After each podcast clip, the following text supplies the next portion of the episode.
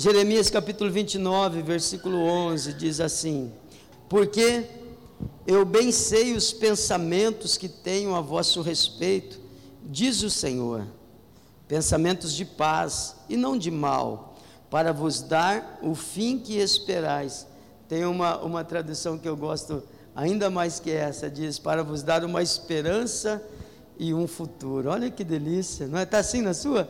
Bom demais, é uma esperança e um futuro. Aí diz assim: ó, e buscar-me-eis e me achareis quando me buscardes com todo o vosso bolso. Não, não é o bolso? Ai, eu errei. E buscar-me-eis e me achareis com todo o vosso louvor. Não. Oração. É? Não é oração? É o quê? Coração. Buscar-me-eis e me achareis quando me buscardes com todo o vosso coração. Amém. Dá um glória a Deus bem gostoso. Pode se assentar. Deus está aqui, gente, de uma maneira muito gostosa. Eu não posso deixar de mencionar isso. Estou vendo alguns irmãos muito preciosos que estão voltando, outros novos que aqui estão. Sejam todos muito bem-vindos, muito bem-vindos. Amém? É uma alegria muito grande estarmos juntos diante do Senhor. Deixa eu te perguntar, duas perguntas. O que é que te traz aqui? Por que você está aqui? Já pensou? Agora, quantos de vocês acreditam que Deus está aqui? Deixa eu ver. Não é essa a segunda pergunta. Mas já que você acredita que Deus está aqui, o que é que traz Deus para cá?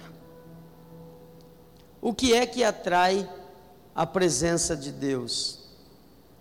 Nós estamos numa, numa sequência de mensagens, e na primeira mensagem, duas semanas atrás, nós falamos a respeito da presença de Deus.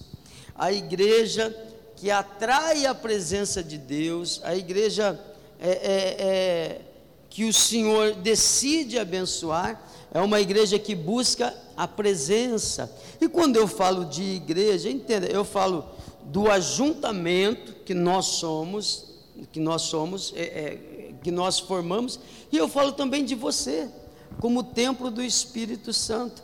A igreja que atrai a presença de Deus, e aí pode traduzir, pode trazer para a pessoa. A pessoa que atrai a presença de Deus para a vida dela é justamente essa pessoa que ama a presença de Deus, que se relaciona com Deus pelo que ele é, não pelo que ele tem. Com Jesus, as coisas são um pouco diferentes. Com Jesus, é, é, muitas pessoas se relacionam com Deus no evangelho da troca que existe por aí. Eu não acredito no evangelho da troca. Não, não. Muitas pessoas se, é, se relacionam com Deus na troca. Ah, eu faço isso e Deus fica obrigado. Eu não vejo Deus obrigado a fazer coisa nenhuma. Mas sabe o que, que é, pastor? É que está escrito. A Bíblia foi escrita para nós, não para ele. Deus é sobre todas as coisas, amém? Ele é o Rei dos Reis e Ele é o Senhor dos Senhores. Então, quando a pessoa se relaciona com Deus, apenas para pedir, apenas para receber alguma coisa, ela acaba se afastando da verdade da presença de Deus. Então, por, por principal oração, por principal pedido, tem que ser: Senhor, enche-nos da tua presença. Amém? Mas, pastor, eu não vou orar pedindo as minhas coisas. Não estou dizendo isso. Mas Jesus ele falou assim: ó, busca primeiro o reino de Deus e a sua justiça, e todas as coisas serão acrescentadas. Quando você busca todas as coisas, muito provavelmente você não conhece o reino, nem a justiça. Então a primeira marca da igreja que atrai a presença de Deus é justamente buscar a presença de Deus. Na segunda mensagem que foi da semana passada, nós falamos a respeito da igreja que atrai a presença de Deus, é a igreja que sabe quem ela é. E a igreja é a noiva de Cristo. Amém? Já viu como que a noiva entra no casamento? A noiva é importante no casamento? Sim ou não? Claro que é. A noiva é muito importante. Aí, é, é, no casamento, normalmente é assim: o noivo, tanto faz, até às vezes o noivo quer ficar ali na frente. Eu vi o casamento do Boer, tadinho, até que estava arrumadinho, né? É, o noivo fica ali na frente, está ali no meio de todo mundo, ninguém dá muita bola para ele. O noivo às vezes entra, às vezes fica ali, tanto faz como tanto fez, ninguém, né? Agora, quando começa o toque do casamento. Faz aí, Marquinhos. Tá, tá, tá, tá. Hã? Oh, meu Deus. Quando começa o toque, é a entrada da noiva. O que, que acontece? Todo mundo pega aqueles iPhone 15, assim, já, né? Já para filmar a entrada da noiva. Todo mundo fica de pé. É assim ou não é? Não é assim no casamento? Todo mundo se levanta porque é a hora da entrada da noiva. Já viu como que a noiva entra? A noiva, ela entra assim, ó. Você pode olhar feio para ela, ela não está nem aí. Tem umas pessoas que querem chamar a atenção da noiva e não está nem te vendo. Eu lembro da, daquela, mas nem, ó, tem gente que fica até chacoalhando alguma coisa assim, ó. Ei, ei, noiva, noiva, eu tô aqui. Ó, não está nem te vendo. Se ela fizer assim, ó, é por educação. Depois ela não sabe nem para quem, porque os olhos dela estão no noivo, os olhos dela estão no altar. Então ela caminha. Você pode mostrar a língua para ela, você pode xingar ela, você pode olhar feio para ela, você pode desdenhar do vestido dela, da roupa dela. Ela sabe que é o dia dela, ela está toda poderosa. Não é assim? Não é assim? E ela vai, não é? Ela não tem olhos para ninguém, só para o noivo. Toca, Marquinhos. É, é só para o noivo. Então ela vai. Eu não vou fazer mais do casamento, pode deixar. Oh, Deus. É, é, então, a segunda marca da igreja que atrai a presença de Deus é que ela sabe quem ela é, e a igreja é a noiva de Cristo. Você não tem que olhar nem para a direita nem para a esquerda, tanto faz se a pessoa riu para você, ou se ela desdenhou de você, se ela mostrou a língua para você, né? ou se fez cara feia, ou se. Tanto faz. O que importa é que você sabe quem você é, amém? E aí Deus ama essa igreja que sabe quem, você, quem ela é. Essa, essa igreja que sabe que ela é a noiva, que ela está indo para o relacionamento, para o casamento com Deus. E hoje nós vamos falar a respeito de mais uma característica dessa igreja. O que traz Deus aqui? O que traz a presença de Deus para dentro da igreja, para dentro da pessoa, é o coração. Deus olha para nós e Deus não está preocupado se você veio de ônibus, se você veio a pé, se você veio de carro zero, se você veio de moto ou de bicicleta, ou se você veio de cavalo.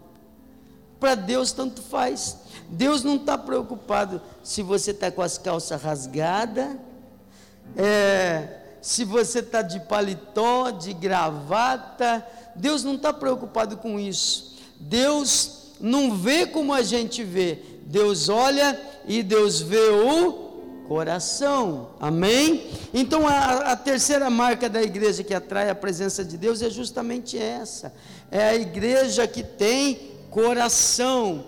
Quando quando Samuel foi à casa de Jessé, para consagrar um rei, ele viu aquele moço bonito dos filhos de Jessé, e ele falou assim: Olha, esse aí tem jeitão de rei, deve ser esse. Jessé falou: é, Eu acho que é esse, se tem um rei aqui, deve ser esse. Aí Deus falou assim para Samuel: Olha, Samuel, não atente para sua aparência, não atente para sua altura, Ó, é, é, 1 Samuel 16, 7. Não considere a sua aparência nem sua altura, pois eu o rejeitei. O Senhor não vê como vê o homem. O homem vê a aparência, mas Deus vê o coração. Vamos repetir isso? Diga: o homem vê a aparência, mas Deus vê o coração.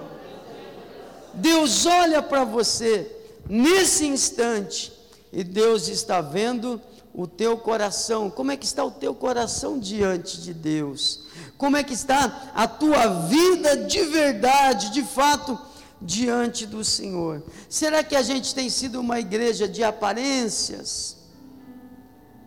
Ou a gente tem vivido uma vida reta diante de Deus? E uma vida reta diante de Deus não quer dizer que você nunca vai errar. Por exemplo, alguma, algumas pessoas, elas nem erram, nem erram, porque elas religiosamente seguem tudo o que tem que fazer, tem que fazer isso, tem que fazer aquilo, tem que fazer assim, e ela botou a vida no piloto automático e vai, aquela toadinha ali, numa boa, mas ele, com o tempo, perdeu o coração. Eu lembro, eu falei hoje pela manhã da igreja da minha mocidade, eu, eu não fui membro de muitas igrejas, não.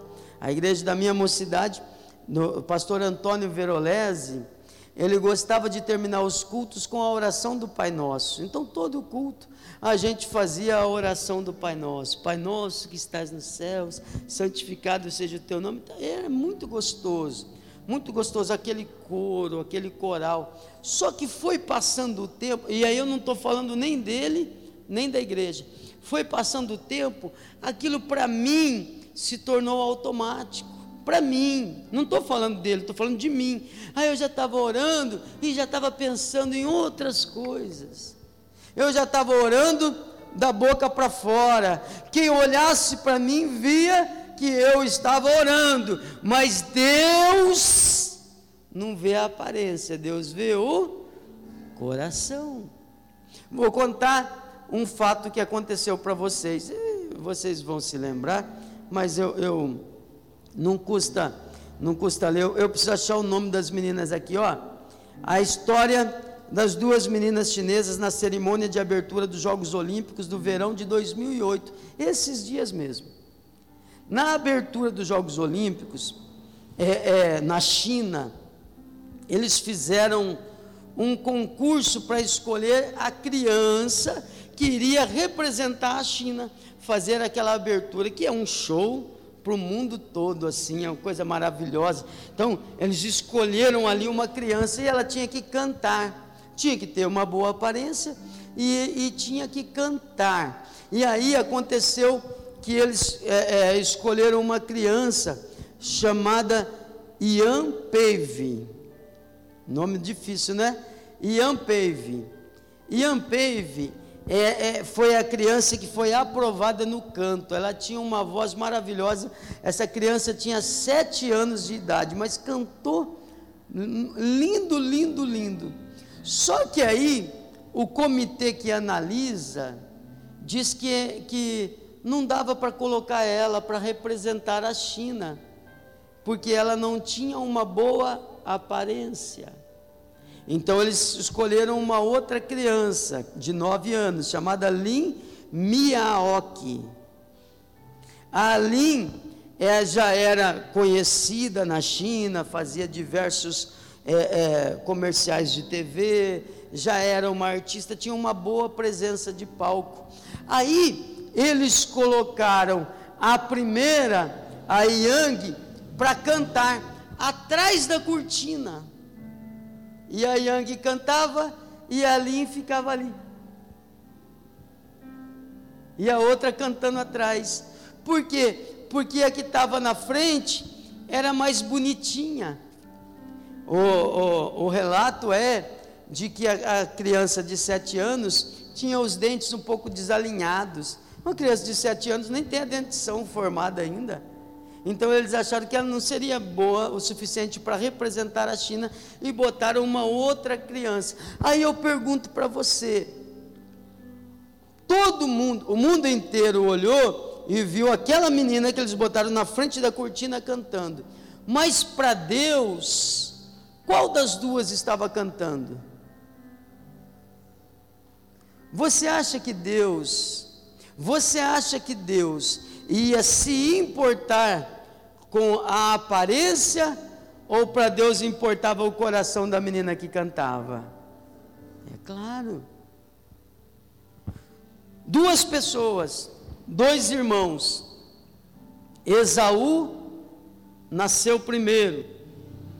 Ele tinha o direito da primogenitura. Jacó nasceu logo em seguida. E ele, portanto, não tinha o direito da primogenitura. É a bênção de quem nasceu primeiro. Só que Esaú desprezou a bênção da primogenitura. E para Deus, a bênção que você despreza, você nunca vai ter. A Bíblia diz assim nos Salmos: ó, desprezou a bênção aparte-se dele. Aquela bênção que você despreza nunca vai vir sobre a tua vida. Então Esaú desprezou a bênção da primogenitura. Jacó falou assim: Eu quero ser o primogênito. Ah, como eu desejo ser o primogênito. Como eu quero essa bênção. Como eu quero essa bênção. Eu quero tanto ser abençoado com a bênção da primogenitura. Só que por direito ela era de Esaú. Esaú desprezou a bênção. Jacó foi tão abençoado que Deus mudou o nome dele. E o nome dele é Israel. Que você sabe que Israel hoje é uma grande nação. Porque para Deus, Deus não olha como a gente olha. Deus olha para o coração. Amém? É muito importante que você entenda isso. O seu relacionamento com Deus precisa ser um relacionamento de coração. Uma pessoa chegou para Jesus e falou: Mestre, o que é que eu tenho que fazer para herdar a vida eterna? Ele falou assim: Como assim? O que é que está escrito? Ah, amarás ao Senhor teu Deus de todo o teu coração. Amarás ao Senhor teu Deus com toda a tua alma. Amarás ao Senhor teu Deus com toda a sua força. Amarás ao Senhor teu Deus com todo o seu entendimento. O teu coração precisa estar envolvido no culto a Deus. Uma outra passagem para ilustrar isso. As pessoas vinham à frente e Jesus está do lado do gasofilácio, onde as pessoas depositavam a oferta. Todo mundo vinha à frente trazendo a oferta, como, como isso que você faz. Jesus fazia assim. Então as pessoas vinham à frente para entregar a oferta e Jesus ficou olhando. Porque Deus olha para o seu coração. O seu coração tem que estar envolvido no seu relacionamento com Deus. Uma coisa muito triste é um relacionamento sem coração. Uma coisa muito triste, se você, como marido, o seu coração não estiver na sua casa, na sua esposa, se você se relaciona apenas mecanicamente, sem coração, sem emoção, sem alma, a vida se torna muito chata. Se você, esposa, não se relaciona com o seu coração, se o seu coração não está envolvido na sua família, no seu relacionamento, não vai dar certo, não vai funcionar. Você, como um funcionário, se você é daqueles funcionários que se relacionam apenas por obrigação, se o teu coração não está envolvido naquilo, no teu trabalho, muito provavelmente o primeiro corte que tiver, você roda, porque as empresas preferem aquelas pessoas que estão envolvidas naquilo. O coração tem que estar junto. E no nosso relacionamento com Deus também é assim. Deus não está muito importado com a sua aparência, Deus não está muito preocupado com a maneira como você fala, Deus está olhando para o seu coração. Dentre as pessoas da Bíblia, a Bíblia diz de um homem que Deus disse assim: Achei Davi, homem segundo o meu coração. Ele tinha o coração de acordo com a vontade de Deus. E quando você olha para Davi, poucas pessoas pisaram tanto na bola igual Davi. Davi era homem amado de Deus, porque Davi não errava, pastor, muito pelo contrário. Muito pelo contrário. Poucas pessoas erraram mais do que Davi, mas Davi tinha coração. Davi estava ali cuidando das ovelhas, mas Davi tinha coração. Ninguém estava vendo, mas Davi tinha coração não, existia plateia, ele está falando só ele, Deus e as ovelhas, e ele põe o coração naquela adoração, e ele está adorando a Deus, ele está exaltando a Deus. Davi erra, mas quando Davi erra, Davi se arrepende, Davi chora, Davi geme, Davi pede perdão, Davi clama por misericórdia, Davi erra, mas Davi tem coração, e Deus ama o coração de Davi. Deus ama pessoas como Davi, que sabem reconhecer a majestade do Senhor e o quanto a gente precisa dele. Então Deus, nesse momento, ele olha justamente para isso, para o teu coração. Você não pode relacionar-se com Deus religiosamente. Não é isso, querido. Sabe, é, é, é, esse assunto de religião tem sido motivo de tanta guerra, de tanta briga, de tanta separação de família. Eu, eu, eu não gosto de discutir religião. Lá na, na, nas festas, faz tempo que não tem uma festa da família, não, Dani. Nas festas, quando junta todo mundo, de vez em quando, depois que, que, que carca uma, o pessoal vem falar de religião comigo, porque sabe que eu sou pastor. E aí vem falar de religião, vem cá aqui que você acha, fala para mim disso aqui. Eu falo assim, viu? O dia que você não beber, a gente conversa.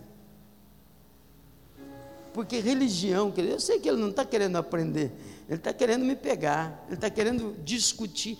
E para que, que a gente vai ficar discutindo? Religião tem causado a separação de tanta gente, de tanta família. Não estou falando de religião, eu estou falando que Deus está olhando para o seu coração. O seu coração é importante para Deus. Você pode ser um santarrão por fora e Jesus olhar e falar assim: você está parecendo um sepulcro caiado, por fora todo bonitão, mas por dentro uma podridão só. Deus está olhando para o seu coração, sobre tudo que se deve guardar, guarda o teu coração. O teu coração é importante para Deus. Você não pode ter com Deus um relacionamento sem alma, um relacionamento religioso apenas.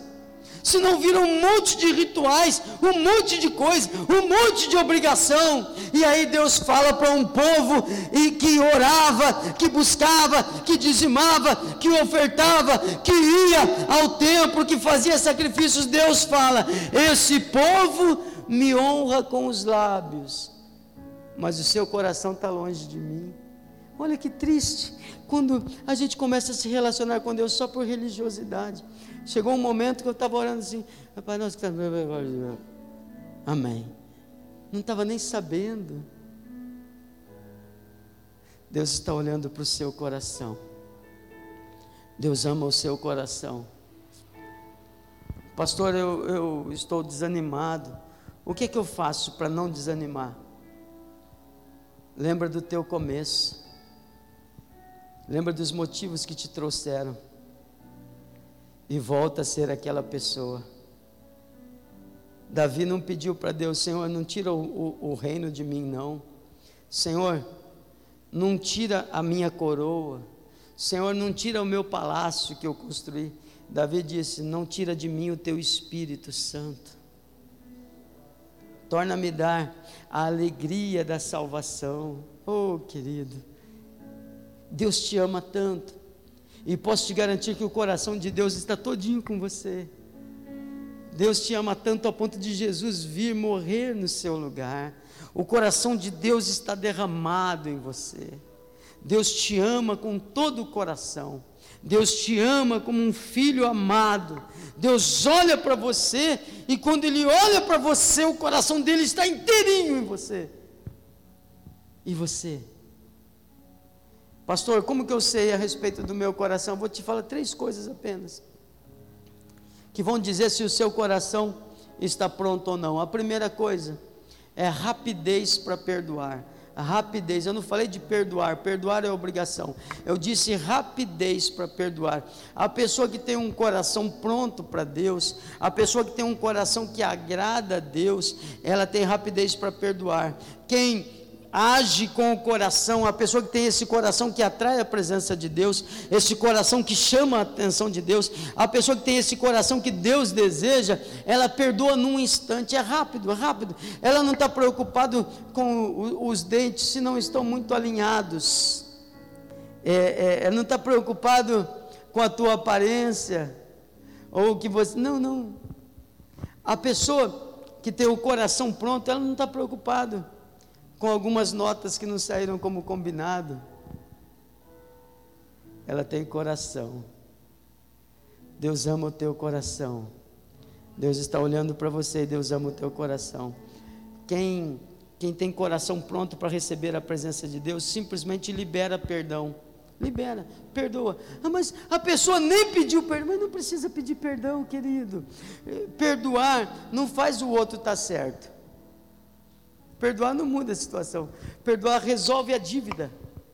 Perdoar zera, perdoar fecha a porta.